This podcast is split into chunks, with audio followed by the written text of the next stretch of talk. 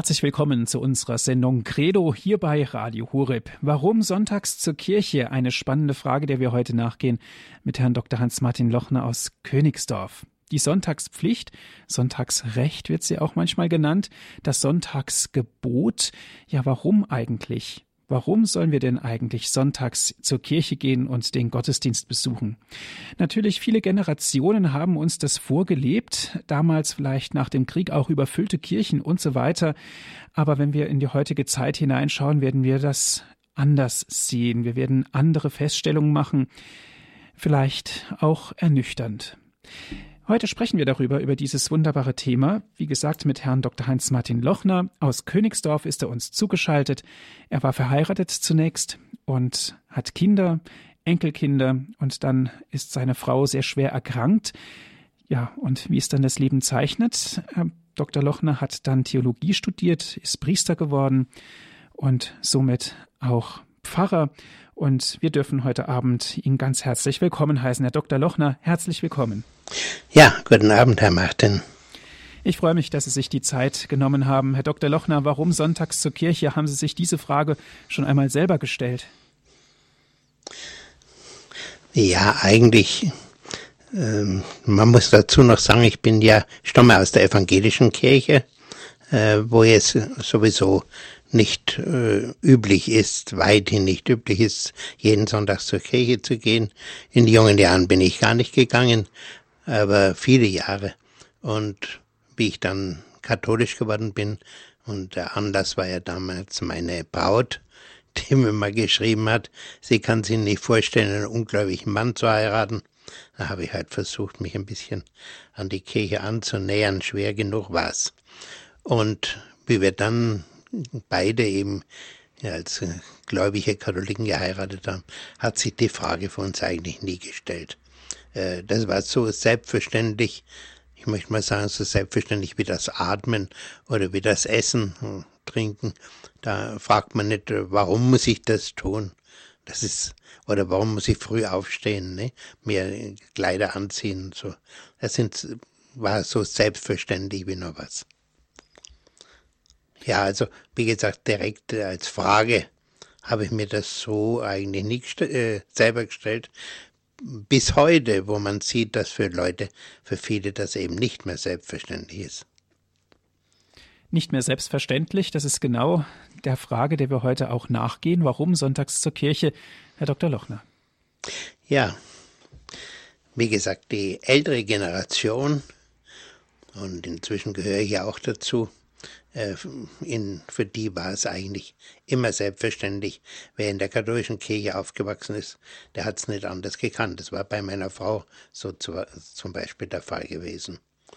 Und äh, wie ich dann 1949 katholisch geworden bin, so unmittelbar nach der Kriegszeit, ich habe also noch erlebt, wie wir in München in zerstörten Kirchen unten im Kellergeschoss in der Unterkirche äh, ganz primitiv Gottesdienst zum Teil gefeiert haben, weil das Kirchenschiff selber noch gar nicht betretbar war, wieder noch gar nicht wieder aufgebaut.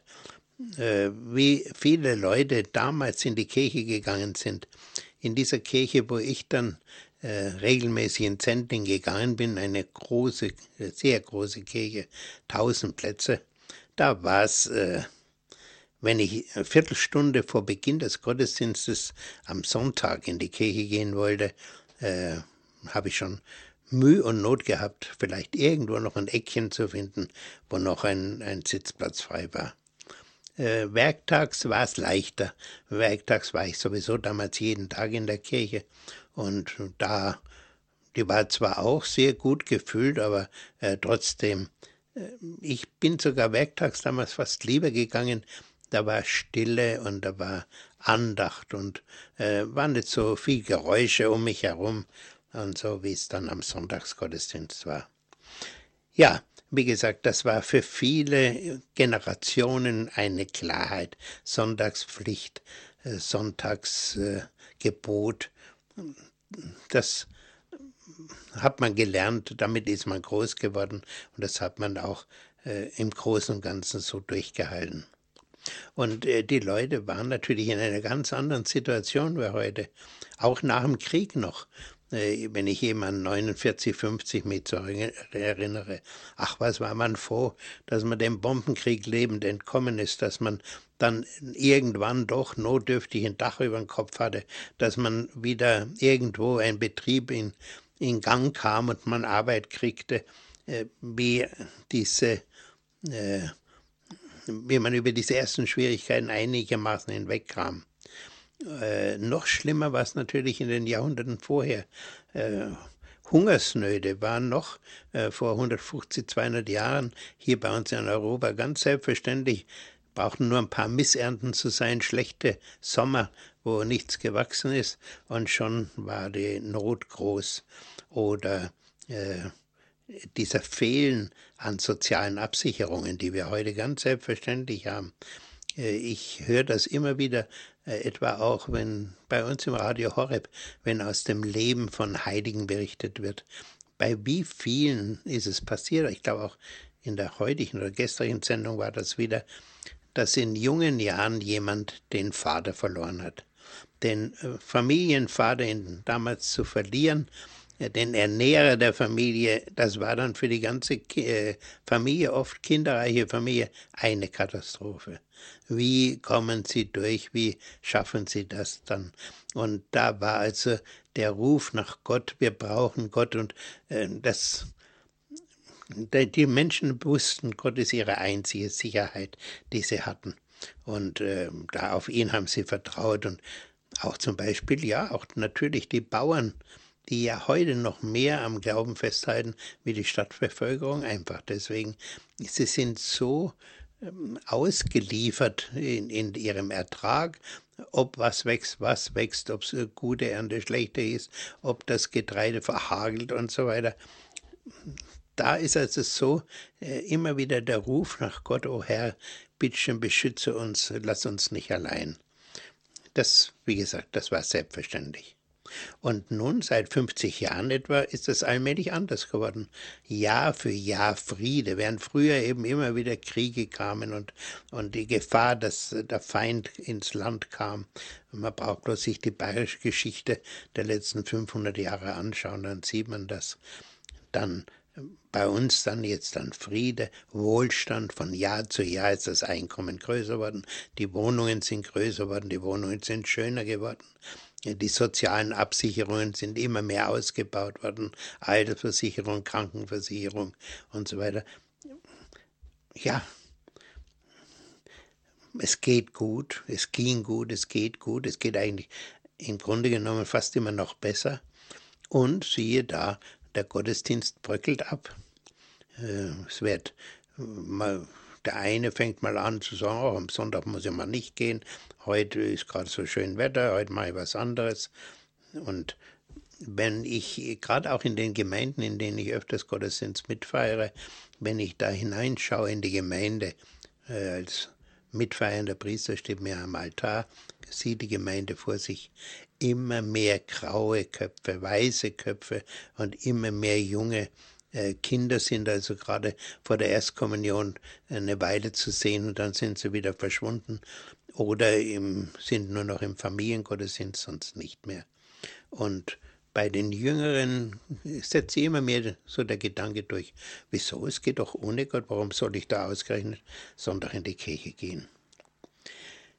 Ja, vom Religionsunterricht, soweit er überhaupt noch stattgefunden hat und soweit die heranwachsende Generation, der überhaupt noch wirklich einen Unterricht bekommen hat, der den Namen verdient, äh, wer, wie gesagt, da einen halbwegs guten Unterricht noch hatte, der kennt auch das dritte Gebot nicht, äh, kennt es noch, du sollst den Feiertag heiligen. Äh, ich erinnere mich, wie ich damals als Diakon achte und neunte Klassen anfing zu unterrichten und nach den Geboten fragte, habe ich gemerkt, also gerade die ersten drei Gebote waren praktisch unbekannt. Äh, davon wusste man überhaupt nichts mehr. Beim vierten Gebot fing ungefähr das Wissen an und dann kamen einige Gebote, die noch bekannt waren, aber äh, gerade äh, die Frage nach Gott, die, die war irgendwie nicht mehr im Kopf. Und äh, so ist also äh, das zurückgegangen.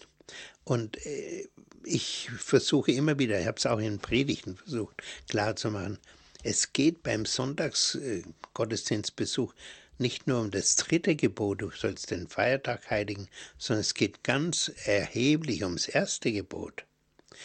Äh, Jesus hat zum ersten Gebot ja, wir hören es ja jedes Jahr in den Gottesdiensten, Du sollst den Herrn, deinen Gott, lieben mit ganzem Herzen, mit ganzer Seele, mit deiner ganzen Kraft und mit all deinen Gedanken.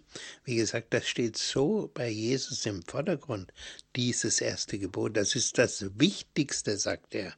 Und wenn ich also den sonntäglichen Gottesdienst schwänze, sage, oh nee, brauche heute nicht, dann ist das ein Verstoß gegen das erste Gebot, gegen das wichtigste Gebot überhaupt. Denn äh, ich zeige doch meine Liebe nicht in dem, dass ich vom Gottesdienst wegbleibe. Und wenn ich eben, wie das heute üblich ist, dann anfange so zu rechnen, zu sagen, oh, heute ist so schönes Wetter oder wir machen eine, eine Busfahrt und äh, da kann ich ja dann gar nicht in den Gottesdienst, abgesehen davon, dass ja jeder, wenn am Sonntag äh, wirklich äh, was Größeres vorhat, auch schon am Vorabend in den Gottesdienst gehen kann. Fast überall ist in erreichbarer Nähe ein Vorabendgottesdienst zu finden. Ja, aber wie gesagt, trotzdem äh, gehen immer weniger. Ja, wir haben das übrigens mit meiner Familie, ich habe das auch so gehalten, dass wir äh, oft äh, den ganzen Vormittag, wenn schön Wetter war, oder auch den Nachmittag große Bergwanderungen am Sonntag gemacht haben. Und äh, für uns war dann selbstverständlich am Sonntagabend, wir hatten hier immer noch Sonntagabend-Gottesdienste, da den Gottesdienst zu besuchen, wenn eben äh, das schöne Wetter uns abgehalten hat, gleich in der Früh beim Gottesdienst zu sein. Also, wie gesagt, wenn ich das nicht tue und wenn ich sage, oh, heute habe ich Wichtigeres vor, Wichtigeres als Gott anzubeten, Wichtigeres als Gott zu ehren, dann habe ich im Grunde genommen ist das Götzendienst, nämlich der Fußball oder der Wintersport oder das Baden oder was immer, die Wanderung, die ist dann mein Götze. Ich, die halte ich für wichtiger als Gott. Und das ist ein, im Grunde genommen schon ein Abfall von Gott. Und deswegen wurde zu Recht dieses Fernbleiben vom Gottesdienst in der Kirche immer als schwere Sünde gesehen als schwere Sünde, dass wenn ich freiwillig auf den Gottesdienst verzichtet habe, nicht was ich verhindert war durch Krankheit oder sonstig wirklich zwingende Dinge, sondern dass ich freiwillig verzichtet habe, obwohl ich hätte können, dass das schwere Sünde ist und dass ich dann nicht einfach wieder am nächsten Sonntag selbstverständlich zur Kommunion gehen kann, weil ich als schwere Sünde erst, äh, erst beichten muss, bereuen muss, den Vorsatz haben muss, ich werde das nicht mehr tun, ich werde nicht mehr auf den sonntäglichen Gottesdienst verzichten. Erst dann, mit nach der Beichte, nicht nach dem, nach dem Bußgottesdienst, schwere Sünde, sondern nach der Beichte darf ich wieder zum Gottes, äh, zur Kommunion gehen.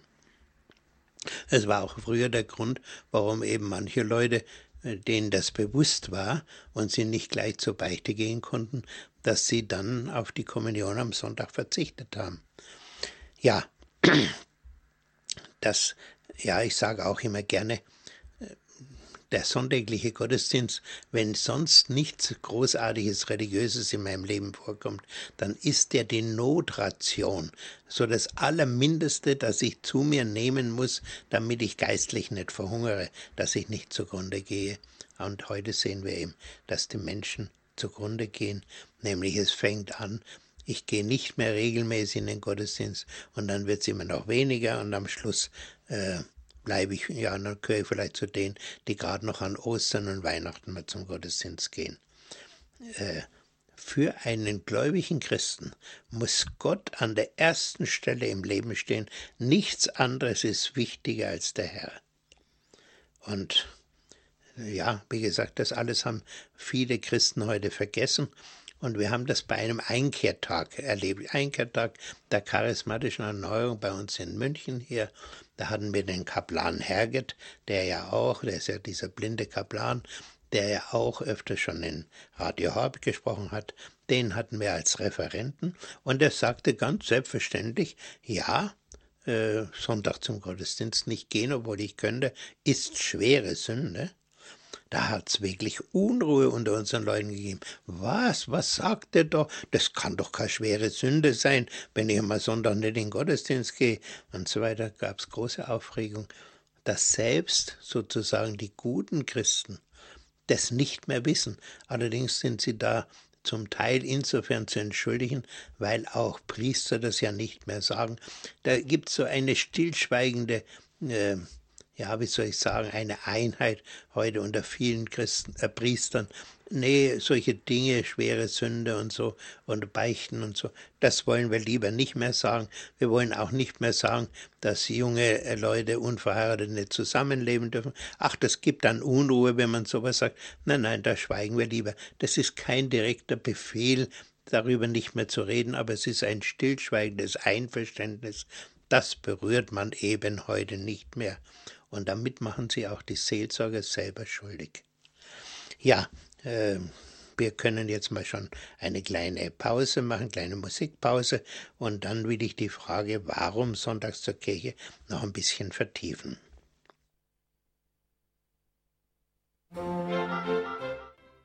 Sie hören die Sendung Credo hier bei Radio Horeb. Wir sprechen heute mit Herrn Dr. Hans-Martin Lochner über dieses Thema Warum sonntags zur Kirche. Gedanken dazu von Herrn Dr. Hans-Martin Lochner. Ja, warum sonntags zur Kirche? Im Römerbrief im zwölften Kapitel sagt Paulus, Angesichts des Erbarmens Gottes ermahne ich euch, meine Brüder, euch selbst als lebendiges und heiliges Opfer darzubringen, das Gott gefällt. Das ist für euch der wahre und angemessene Gottesdienst. Ja, also das Wort muss man sich genauer anschauen. Der wahre und angemessene Gottesdienst ist, dass ich mich selbst Gott als lebendiges und heiliges Opfer darbringe, dass ich mich selbst Gott schenke, dass ich gewissermaßen so wie wir ja wissen, dass in jeder Messe Gegenwart wird, dass der Herr sein Leben hingibt an den Vater und an uns, dass wir in dieses sein Opfer hineingehen und mit ihm uns dem Vater opfern, gewissermaßen den Taufbund in jeder Messe erneuern, sagen, ja, Herr, äh, ich bestätige das, dass ich dir gehöre und dass ich, dass du an der ersten Stelle in meinem Leben stehst und dass nichts Wichtigeres ist und bitte erfüll mich neu mit deiner heiligen Gegenwart.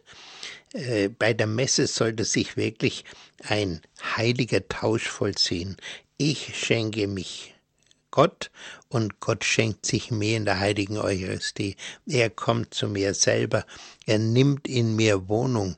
Das ist ja das Eigentliche, worum es geht, dass Gott in jedem von uns Wohnung nimmt und dass er ein, eine heilige Wohnung vorfindet, in die er gerne einkehren kann. Äh, eine geschmückte Wohnung gewissermaßen, die geschmückt ist mit der heiligmachenden Gnade. Und dass wir wirklich uns von ihm heiligen lassen. Er, der die Quelle aller Heiligkeit ist. Für ihn öffnen wir uns und er kommt dann zu uns. Und er schenkt mir dann durch seine Gegenwart eine Vorahnung himmlischer Freude. Da, wo Gott in Menschen wohnt, und wo Menschen aus dieser Nähe Gottes, in, in dieser Nähe Gottes leben dürfen. Und da erleben sie schon eine Vorahnung der himmlischen Freude, dessen, was es in Zukunft auf sie zukommt. Und wie gesagt, ich weiß das deswegen auch schon genau, Manche wissen das, ich habe das ja schon mal einmal erzählt, wie ich da 1972 einen Blick nach drüben habe tun dürfen in diese unbeschreibliche, ewige Freude, auf die wir zugehen dürfen. Aber wie gesagt, etwas davon dürfen wir heute schon wissen, wie überhaupt all das Irdische, alles Schöne im Irdischen, die schöne Musik, die Kunst, äh, die wunderschönen äh, Natur, die wir sehen, die äh, wunderbaren geformten Tiere, die Pflanzen, all das ist die, schon ein Abglanz der himmlischen Herrlichkeit, wobei die himmlische Herrlichkeit viel schöner ist als das Schönste, was es auf Erden gibt. Aber eine Ahnung kann man davon schon mal kriegen. Und wie gesagt, das will uns der Gottesdienst geben. Er will uns also ja, man kann wirklich sagen, froh und glücklich machen, äh, froh machen, dass ich wieder mit allen Sorgen und so weiter zum Herrn gehen darf, ihm alles bei ihm abgeben darf und wieder als frohes Kind Gottes leben darf, in der Gewissheit, ich bin ewig geliebt vom Vater und er steht zu mir und ich kann in allen meinen Nöten zu ihm kommen und kann ihn anrufen. Ja, warum sonntags zur Kirche? Äh, eben, weil wir auch die Hilfe Gottes brauchen, um den Alltag zu bewältigen, um mit all dem fertig zu werden, was täglich und stündlich auf uns zukommt. Äh, ein, ganz besonders wichtiger Punkt, der sich, der da in Berührung kommt, das ist das Zusammenleben in der Ehe. Das Zusammenleben in der Ehe braucht dringend, das gilt nicht nur in der Ehe, das gilt überhaupt das Zusammenleben zwischen Menschen, das braucht dringendst Gott. Ohne Gott, ohne dass wir wirklich alle mit Gott in Verbindung stehen, kann Zusammenleben nicht gelingen. Und das, das ist eine Unmöglichkeit. Deswegen, wenn heute Eheleute meinen, ach ja, oder wir leben zusammen, ach ja, wir brauchen Gott nicht und so, wir kümmern uns da weiter nicht drum, die brauchen sich nicht wundern, dass ihre Ehen scheitern. Das ist fast, würde ich sagen, zwangsläufig. Äh, ohne die Hilfe Gottes in die Ehe einzugehen und Ehe leben zu wollen oder menschliche Gemeinschaft leben zu gehen, das, das misslingt immer wieder.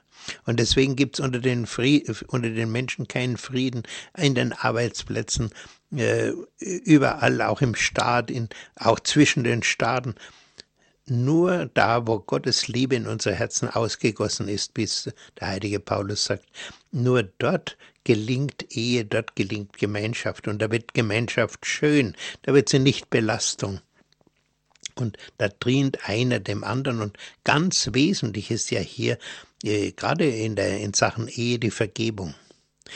Äh, Jesus hat unendlich oft, wer, wer in der Heiligen, und das sollte ja jeder Christ jeden Tag in der Heiligen Schrift lesen, und wer wirklich mal einige Male das Neue Testament ganz durchgelesen hat, der wird staunen, wie oft Jesus von der Vergebung spricht, weil sie so unersetzlich wichtig ist. Und solange Menschen fähig sind, einander zu vergeben, solange sie fähig sind, einander zu vergeben, kann die Ehe nicht scheitern. Die scheitert dann, wenn einer von den beiden sagt, so jetzt habe ich die Nase voll, das vergebe ich dir nicht mehr. Dann ist natürlich Schluss mit der Ehe und mit der Gemeinschaft immer bereit sein zu vergeben, ist ganz wesentlich. Und überall, wo also Menschen vom Heiligen Geist erfüllt, in Ehe und in Gemeinschaft, in der Gemeinde, in, in Gruppen, in, in Orden, in äh, den verschiedenen Gemeinschaften des menschlichen Lebens zusammenleben, dort werden die Früchte des Heiligen Geistes sichtbar. Liebe, Freude, Friede, Geduld, Langmut, Enthaltsamkeit dass einer dem anderen wirklich dient und nicht zu beherrschen sucht. Und ich sage das immer wieder und versuche das auch in der eigenen Familie immer wieder klar zu machen, was die Ehe betrifft zum Beispiel. Der heilige Johannes hat in seinem ersten Brief im vierten Kapitel geschrieben, Gott ist die Liebe. Das hat er sogar zweimal geschrieben, kurz ineinander äh, bringt er dieses Wort. Gott ist die Liebe. Und wenn das stimmt, dass Gott die Liebe ist, dann frage ich mich, wie soll eine Ehe ohne Gott gelingen? Das heißt also, da, behaupte ich praktisch, eine Ehe kann ohne Liebe gelingen und das geht eben nicht. Gemeinschaft unter den Menschen ohne Liebe heißt Lieblosigkeit. Gottlosigkeit führt zur Lieblosigkeit. Aber wo Gott wohnt, Dort beginnt schon hier auf der Erde ein Stück Reich Gottes, etwas von dieser Herrlichkeit, auf die wir zugehen dürfen. Äh, wo die Liebe wohnt, da wohnt Gott, ist ein altes Wort in der Kirche. Da, wo die Liebe wohnt, wohnt Gott und wo Gott ist, dort wohnt auch die Liebe. Ja, wo aber Ehe zum Beispiel und Gemeinschaft ohne Gott gelebt werden soll, da kann der böse Feind die Menschen gegeneinander aufhetzen. Und das tut er unaufhörlich, denn dieser böse Feind hat nichts anderes im Sinn, alles Schöne kaputt zu machen, alles menschliche Leben kaputt zu machen, die Menschen in die Verzweiflung zu treiben, in den Selbstmord. Äh, und ja, und dann sagt eben der Böse, der geht dann zu jedem hin, von den, zum Beispiel zwei Eheleute. Dann geht er zum Mann hin, sagt, lass dir von deiner Frau bloß nichts gefallen. Geb's zurück, äh, du bist im Recht, du kannst, musst dich durchsetzen. Und dann geht er so böse wie er ist dann zur Frau und sagt der Frau dasselbe. Nein, du bist im Recht, lass dir von deinem Mann nichts gefallen, gib's zurück, lass dir's nicht gefallen, du bist im Recht, setz dich durch. Und dann probieren sie das. Und das Ende ist, dass die Ehe scheitert dass wir heute so viele Ehescheidungen haben und die Kirche auch sagt, das ist also ein großes Problem heute. Unsere Bischöfe werden ja äh, kriegen ja gar nicht genug, äh, immer wieder dieses Thema anzusprechen. Bis hin zum Papst wird das ja heute angesprochen. Warum scheiden die Ehe? Weil wir ohne Gott leben, weil wir ohne Gottesdienst äh, meinen, ohne die Verbindung zu Gott all diese Dinge leben zu können. Und das ist eine Unmöglichkeit, die mit dem Wegfall des Gottesdienstes, dass ich Gott nicht mehr erkenne und nicht mehr feiere, nicht mehr ehre, fängt dieses ganze Unglück an und am Schluss ist die Ehe kaputt. Die Kinder stehen da. Für die Kinder ist jede Ehescheidung eine Katastrophe. Ich kann das auch von meiner eigenen Familie, Gott, leider Gottes muss ich das sagen. Es ist eine Katastrophe. Und der Böse freut sich, weil er dann weiß, je geschädigter die Kinder sind, je schwieriger sie es haben, desto leichter kommt er an sie heran und kann ihr Leben auch zerstören. Ja, das äh, gibt da übrigens ein interessantes Wort.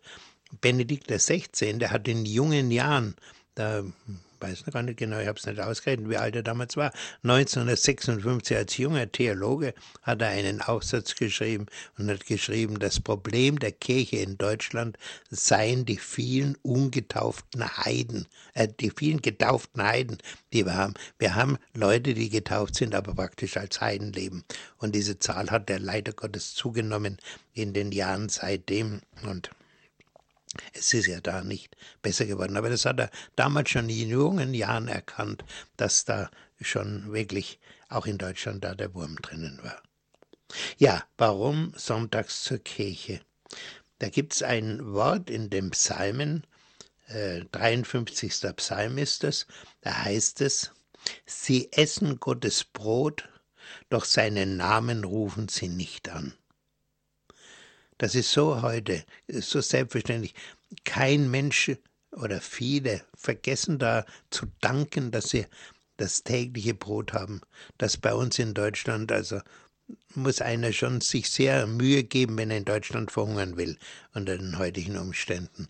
Äh, denn die, das soziale Netz reicht so weit, dass es eigentlich überall Menschen auffängt und allen ein menschenwürdiges, äh, einigermaßen menschenwürdiges Leben erlaubt.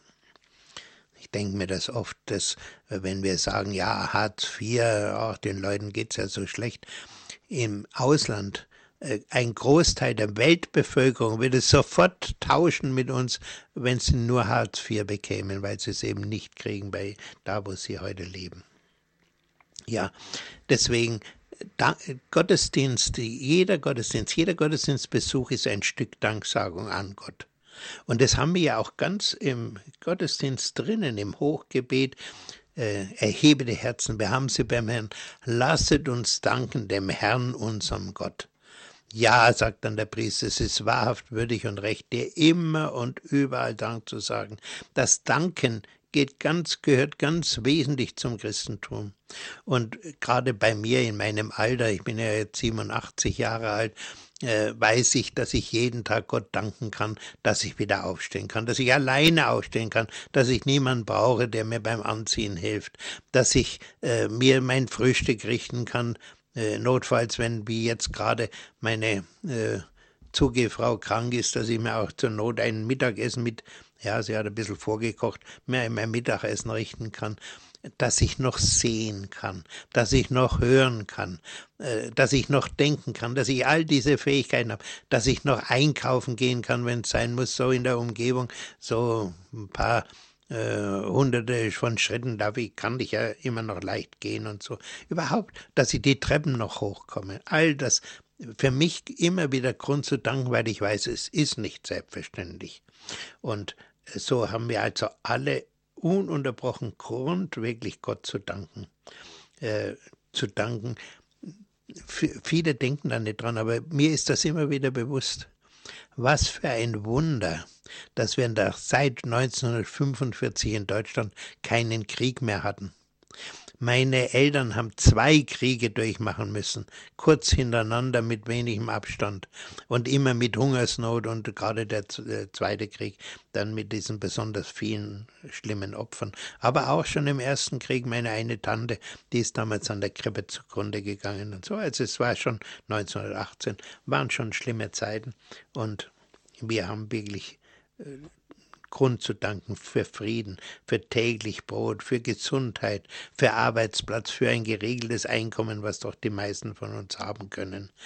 Und interessant ist, all die Menschen, die äh, verlernt haben zu danken, die nicht mehr wissen, dass das alles nicht selbstverständlich ist, was ist mit ihnen? Sie sind unzufrieden. Sie schimpfen, sie klagen, sie jammern. Ich erinnere mich, dass ich in München, wie ich Diakon war, öfters in ein Altersheim gehen musste. Wenn der Pfarrer verhindert war mit der Messe, dann bin ich da gekommen und habe einen Wortgottesdienst gehalten. Da musste ich einen langen Gang vorgehen, wo links und rechts die alten Leute immer saßen. Und während ich durchging, hörte ich, wie sie geschimpft haben. Ach, der, der Zivi, der war das so unfreundlich und das Essen, das ist ja, könnten wir davonlaufen, wir müssen ja wegschmeißen und so weiter. Was haben sie nicht alles gesagt? Und dann bin ich zu meinen Leuten gekommen, die hinten am Ende des Ganges in einem kleinen Raum waren und mit denen ich Gottesdienst gefeiert habe. Und diese Leute waren so zufrieden, so dankbar. Ich habe da vieles, gerade an äh, enorme Dankbarkeit bei diesen Menschen erlebt weil ich weiß, es ist nicht selbstverständlich und wenn ich eine Beziehung zu Gott habe, habe ich allen Grund zu danken. Aber wenn wir eben äh, ohne Gott leben, dann werden wir unzufrieden, dann jammern wir. Unsere Zeitungen, die Leserbriefe sind voll äh, von äh, Aufbegehren gegen Unrecht und dies war wieder falsch und das müsste man endlich anders machen und so voller Klagen. Und da gibt es ja dieses eine Wort, manche von Ihnen wird es auch schon gelesen haben, dass es heißt, bei uns in Deutschland haben, jammern wir auf hohem Niveau. Wir jammern, obwohl es uns eigentlich mit am besten geht in der ganzen Welt. Keine Nation, wenig Nationen können auch einigermaßen äh, so zufrieden sein und haben, sind so gut ausgestattet wie wir Deutschen und jammern, jammern, jammern, weil wir Gott nicht mehr kennen, weil wir Gott aus den Augen verloren haben und weil wir gar nicht wissen, wie beschenkt wir sind. Ja, wir machen jetzt noch mal eine kleine Pause und dann möchte ich noch ein ganz praktisches Problem mit dieser Frage des Gottesdienstbesuchs angehen.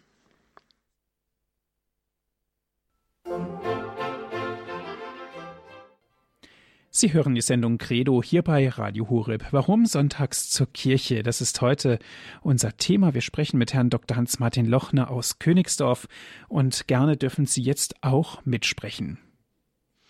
Ja, ich wollte noch als letztes jetzt dieses praktische Problem berühren, Gottesdienstbesuch mit Kindern. Ich habe ja sechs Kinder großgezogen und habe dieses Problem ja am eigenen Leib erlebt. Solange die Kinder klein sind, gehen sie ganz selbstverständlich mit. Und äh, zum Beispiel wurde in der einen Pfarre, wo wir zeitweise wohnten, sogar so eine Art Kinderbetreuung während des Gottesdienstes eingerichtet. Man konnte die Kinder abgeben und dann wurde mit denen irgendwie ein bisschen etwas getan oder ich weiß nicht genau, kleine Katechese oder was. Aber meistens war es so, wenn mir gesagt habe, du, du kannst weiter hingehen, willst du nicht? Nein, ich will bei euch bleiben. Also wir waren meistens mit allen Kindern, die schon gehen und krabbeln konnten, im Gottesdienst gewesen. Und äh, mit der Zeit ist es aber schwieriger geworden, wenn es immer so 10, 11, 12, 13, 14 werden. Warum müssen wir immer in Gottesdienst? Ich mag nicht. Und so weiter. Dann kommen diese Klagen. Die anderen brauchen auch nicht. Warum müssen ausgerechnet wir? Äh, natürlich vor allem, wenn die Kinder das Gefühl haben, naja, eigentlich sind wir im Gottesdienst, äh, werden wir gar nicht angesprochen, wir werden gar nicht gesehen, ist ein bisschen schwierig für die Kinder. Äh, und ich war eigentlich damals auch überfordert. Ich wusste wirklich nicht, was kann ich denn tun. Äh, damals ist man eigentlich davon ausgegangen, dass so die größer werdenden eine Pause machen, mal äh, Schwierigkeiten haben mit, mit Gottesdienstbesuch und dann dauert es nicht lange und dann kommen sie wieder zurück. Dass unsere Generation die ersten war, wo das nicht so war. Das wusste man damals ja vor, im Voraus nicht. Äh, wie gesagt, wenn die beiden Eltern, das sehe ich übrigens heute auch in einer Reihe Familien in meiner Umgebung, wenn die Eltern wirklich ganz aus dem Glauben leben und der Glaube gewissermaßen äh, der, das ganze Haus irgendwie erfüllt, die ganze Familie durchdringt, dann äh, sind diese Probleme wie viel geringer. Vor allem sind dann auch die Kinder sehr ruhig, ähm, stören nicht im Gottesdienst, können das durchhalten. Ich habe das am letzten Sonntag, da habe ich ausnahmsweise mal wieder einen Gottesdienst halten dürfen. Denn äh, Priester in unserem Alter, die haben nicht sehr oft Gelegenheit, dass man ihnen noch einen Gottesdienst anvertraut. Wie gesagt, da habe ich das erleben dürfen. Da waren Großelternpaar und die haben drei Enkelkinder offensichtlich mitgehabt, aber das muss also aus Familien sein, wo der Glaube gelebt wird. Ich habe gesehen, dass die Kinder haben sogar ihre Puppen mitgebracht, haben vor sich in, in der Lehrenbahn vor sich, haben sie die Puppen aufgestellt und waren derart brav und haben derart selbstverständlich mitgetan. Ich habe es wirklich mich bewundert und habe mich darüber gefreut, sind natürlich auch gekommen und ich durfte sie dann am Schluss auch noch segnen. Ja, das sind also, wo das der Fall ist, geht es relativ gut. Aber äh, früher oder später gibt es trotzdem fast überall heute Probleme. Äh, was kann man dann als Eltern oder Großeltern da tun? Heute weiß ich, dass eben der Religionsunterricht nicht ausreicht. Ich hätte äh, sehr früh anfangen sollen, eigentlich in der Familie regelmäßig äh, eine Katechese zu geben und die Kinder einzuführen, persönlich tiefer einzuführen in den Glauben, ihnen erzählen sollen, warum ich den Glauben so schätze, warum er auch für sie in ihrem Leben wichtig ist äh, vor allem auch erklären, besser noch erklären. Wir haben es versucht, gerade wie sie kleiner waren, was geschieht denn da im Gottesdienst. Aber später, wo sie größer waren, habe ich das nicht weitergeführt. Das war sicher ein Fehler, äh, dass sie äh, bewusster hätten mit, persönlich mittun können und nicht einfach nur da sitzen und warten, bis der Gottesdienst vorüber ist dass sie eben gewusst hätten, warum wir, Vater und Mutter, gehen. Und äh, ja, und dann muss, müsste man natürlich Kindern auch irgendwo mal sagen, weißt du, du verstehst heute noch nicht alles und du, du weißt auch noch nicht, warum das so für dich für die Zukunft so entsetzlich wichtig ist, dass du wirklich im Glauben verankert bist, das kannst du heute noch gar nicht übersehen. Aber ich kann dir sagen, du brauchst diesen Glauben. Du brauchst ihn äh, für deine, äh, dein späteres Leben. Du brauchst die Hilfe von oben ja schon bei deinen Prüfungen. Äh, und im Kinder haben es ja in der Schule nicht ganz leicht, müssen ja immer wieder solche Prüfungen über sich ergehen lassen. Du brauchst die Hilfe von oben, damit du die richtigen Lebensentscheidungen triffst. Und äh, dann nur nach dem Lustprinzip, ach, ich habe heute keine Lust und ich mache nur was, was, wozu ich Lust habe, alles andere nicht, äh, das reicht dem nicht aus. Ich habe das übrigens bei einer Tochter, das war jetzt nicht gerade Gottesdienstproblem, aber auf anderem Gebiet habe ich das mit dem Lustproblem erlebt. Da hatte ein, eine meiner Töchter, wie sie im Gymnasium waren, ja schon, was weiß ich, ziemlich äh, weit in den, hoch in den Klassen, äh, zehnte, elfte oder was das war. Nein, ich habe keine Lust mehr, immer die Lernerei und so. Nein, ich, ich, ich mag nicht mehr und ich, ich, ich will aufhören und so. Und dann hat sie, ist sie mal in den Ferien Ferienarbeit machen gegangen und hat in einem Betrieb gearbeitet in München, um sich Geld für ihren Führerschein zu verdienen. Und wie sie wiederkam, ich weiß noch, wie ich, wir waren baff, wie sie plötzlich kam und sagt, Eltern, jetzt weiß ich, warum ihr mich in die höhere Schule geschickt habt und warum ihr immer sagt, ich soll Abitur machen wenn ich mein Leben in so einem Werk zubringen müsste, da am Fließband, äh, und diese furchtbaren Gespräche und dieses niedere Niveau, was ich da gehört habe, ach, das täte mich umbringen.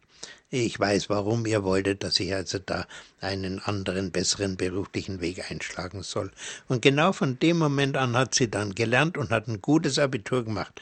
Von wegen, äh, dass sie es nicht geschafft hätte. Die, äh, wir wussten ja auch, dass sie das Zeug dazu hat. Aber sie musste mal erkennen, die Alternative, wie das ist. wie gesagt, äh, leider Gottes, äh, dieses Experiment im Glauben kann man ja nicht so gut tun, dass man sagt, ja, erlebe mal, wie das ist, ohne Glauben zu leben, dann weißt du, was du am Glauben hast. Es geht so, so leicht nicht. Ja, und schließlich noch ein Problem, der Familiengottesdienst. Es ist ja heute in unserem Verein so, dass der regelmäßig angeboten wird und dass da auch relativ viele Familien kommen, viele Kinder dabei sind. Aber das große Problem ist, dass diese Kinder, ja, dann wird ihnen ein bisschen was geboten, da wird ein bisschen was äh, gespielt und so. Alles recht und gut, aber sie lernen, man braucht nicht jeden Sonntag in die Kirche gehen. Die normale Messe braucht man nicht. Wir gehen nur noch, wenn alle vier Wochen Familiengottesdienst ist.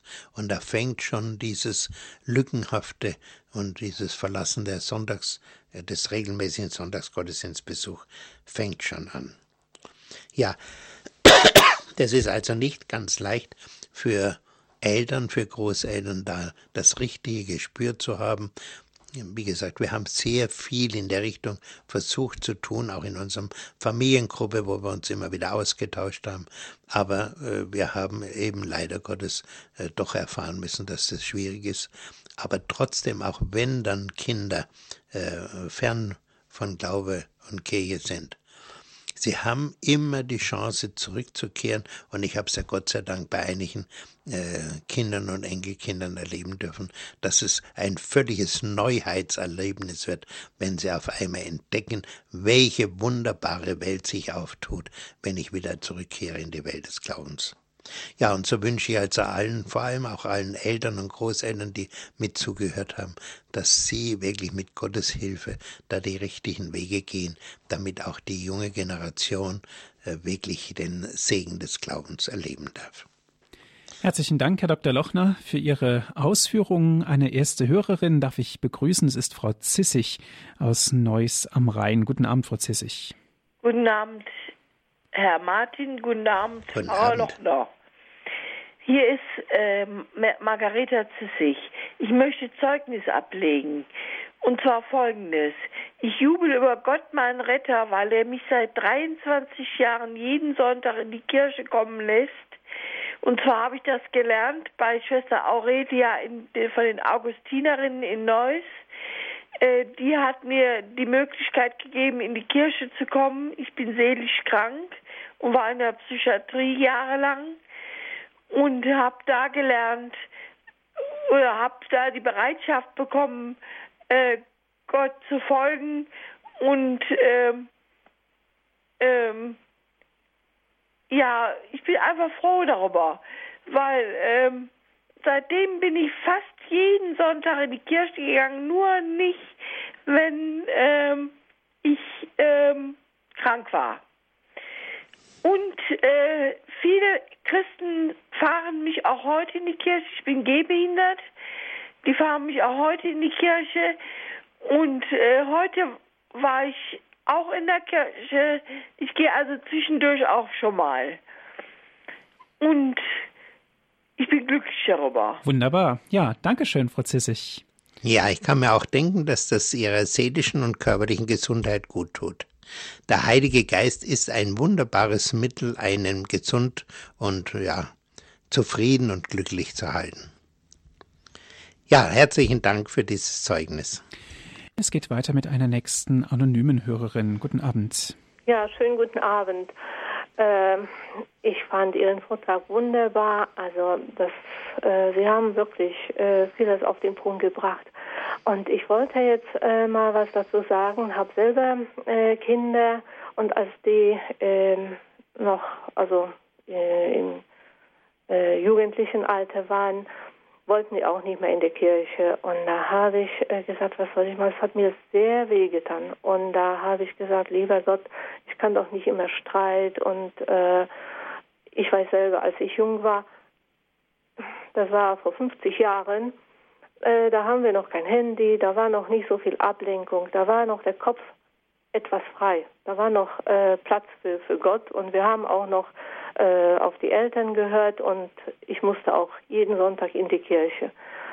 Und jetzt, jetzt erlebe ich die heilige Messe wirklich so, wie sie, äh, also wie ich, wie sein soll. Ja, ich begegne wirklich Jesus. Ich weiß, wenn ich die heilige Kommunion empfange, dass Jesus zu mir kommt und dass ich mein Herz für ihn offen habe und der kann machen äh, mit mir, der kann mich verwandeln und ähm, ähm, er bringt mich weiter, ja. Und äh, also immer eine Stufe nach dem anderen, die Leiter hoch. Und deswegen äh, habe ich auch Verständnis mit der Jugendlichen, wenn die nicht äh, in die Kirche gehen. Ich nehme sie stellvertretend mit. Ich bete für viele Jugendliche, die ähm, bei denen ähm, viel kaputt gemacht worden ist, die, die gar keine Möglichkeit haben, also auf Gott, äh, Gott äh, zu glauben. Ich habe mit, meinen Kindern, als sie noch klein waren, haben wir in der Bibel gelesen und was war? Meine Tochter kommt einmal von der Schule und sagte, ja Mama, das ist doch gar nicht wahr, dass äh, die Israeliten durch das äh, Meer äh, gegangen sind. Das sind alles nur Sinnbilder. Das ist überhaupt, ich habe gesagt, Kind, überleg doch mal, Gott ist allmächtig und er kann alles machen. Also ich habe sofort dagegen gesteuert. Aber so hat man den Kindern schon äh, gesagt, boah, Gott kann keine Wunder äh, wirken. Und schon hat man Gott entmachtet. Ja, keine Wunder. Und äh, man braucht sich gar nicht zu, äh, ähm, zu wundern, dass da gar nicht wachsen kann. Äh, wenn keine richtige, äh, kein richtiger Religionunterricht stattfinden kann. Als ich Kinder zur Kommunion vorbereitet habe, da haben wir Treffen gehabt und da äh, haben die Eltern gesagt, ja, wie kann man den Kindern sagen, äh, dass, äh, wo die guten Gedanken herkommen? Da habe ich mich gemeldet. Ich habe gesagt, ja, man soll sagen, den, äh, der heilige Schutzengel bringt sie und äh, man soll auf die hören. Ja, wir können unseren Kindern nicht sagen, dass der heilige Schutzengel. Ich habe gesagt, ja, mit neun, neun Jahren ist ein bisschen zu spät, äh, über den heiligen Schutzengel zu sprechen. Und so sind die Kinder, ja, die sind arm, wirklich. Man muss viel für sie beten. Und Gott hat Erbarmen, weil sie in so einer Welt geboren sind, die einfach dunkel ist. Ich sehe viel Dunkelheit für die Kinder.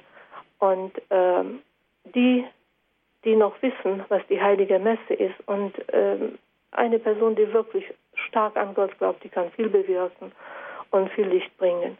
Und deswegen, ähm, ja, Geduld üben, Gott den Schmerz aufopfern. Das habe ich mittlerweile, mache ich das sehr oft, was mir wehtut, bringe ich wirklich zu Gott. Ich sage, Gott Vater, hier hast du meinen Schmerz und ähm, du weißt, was du damit machen kannst. Mhm.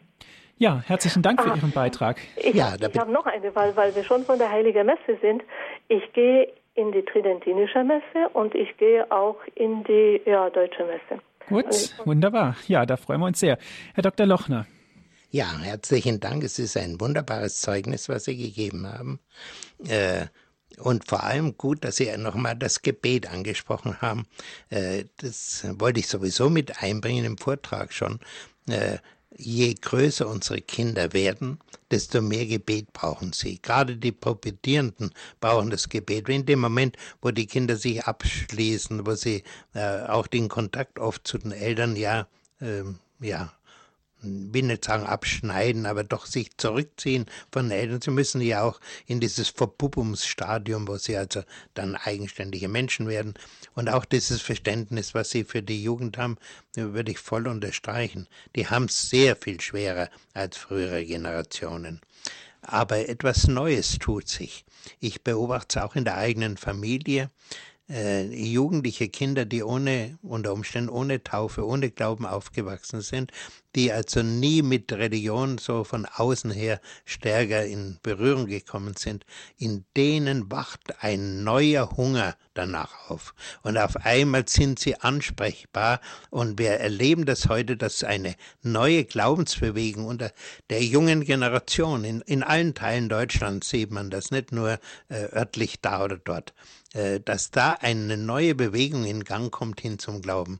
Das sind die ganz Jungen. Und da gibt's auch schon einen Klerus, äh, Priester und, und Seelsorger, die schon aus dieser neuen Generation herausgewachsen sind und sich dieser jungen Leute annehmen Es ist ein neuer Aufbruch da. Wir müssen nicht äh, traurig sein und sagen, oh, schade, warum das mit meinen Kindern nicht so gelaufen ist, wie ich es gewollt habe. Äh, Gott sorgt dafür, dass da etwas Neues entsteht, und zwar äh, diese jungen Leute, ich staune immer wieder, den braucht man nicht zu sagen, hör mal, das ist fein nicht gut, wenn du da vor der Ehe mit einem Mädchen schläfst. Braucht man ihnen nicht mehr sagen. Das wissen sie von innen her, in dem Moment, wo sie zum Glauben kommen, spüren sie das. Das kann ich nicht tun. Und wie gesagt, da tut sich etwas Neues.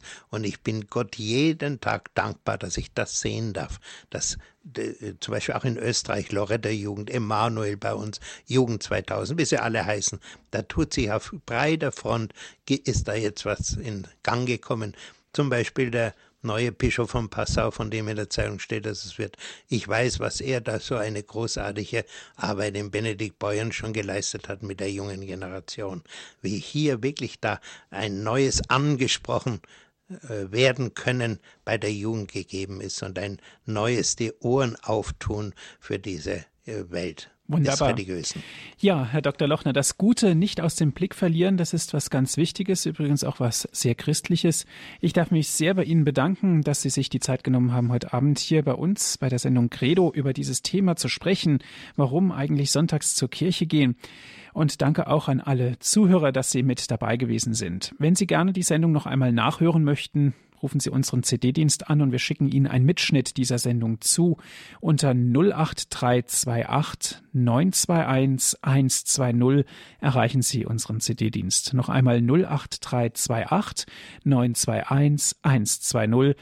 Auf unserer Internetseite www.hore.org gibt es dann auch in Bälde die Sendung zum Herunterladen als MP3-Datei. www.horeb.org, die Internetadresse von Radio Horeb. Herr Dr. Lochner, darf ich Sie zum Ende dieser Sendung um den Segen bitten? Ja, Herr, ich danke dir, dass wir heute deinen Namen oder dass ich selber heute ein bisschen was tun durfte, um deinen Namen zu verherrlichen, um ihn wieder wirklich, äh, dass dir wieder die Ehre gegeben wird und dass viele Hörer äh, da auch mitgetan haben und, und sich mit haben nehmen lassen in diese Welt. O oh Herr, Danke für allen Segen, den du ausstreust, für alles Gute, vor allem für diese, für jeden einzelnen jungen Menschen, der heute wieder neu zum Glauben kommt, dem du die Ohren geöffnet hast, und für all die Eltern, die sich Mühe gegeben haben, ein Leben lang und Großeltern, um diesen Glauben weiterzugeben und selber aus diesem Glauben her freudig leben. Herr, segne sie alle und gib, dass da die, diese neue junge Kirche, dass sie wächst, dass der Heilige Geist immer mehr Menschen äh, in dieses in diese tiefe Liebe zu dir hineinführt. So segne alle, die heute zugehört haben, der allmächtige Gott, der Vater, der Sohn und der Heilige Geist. Amen. Gelobt sei Jesus Christus. In Ewigkeit. Amen. Danke fürs Zuhören. Es verabschiedet sich Ihr Andreas Martin.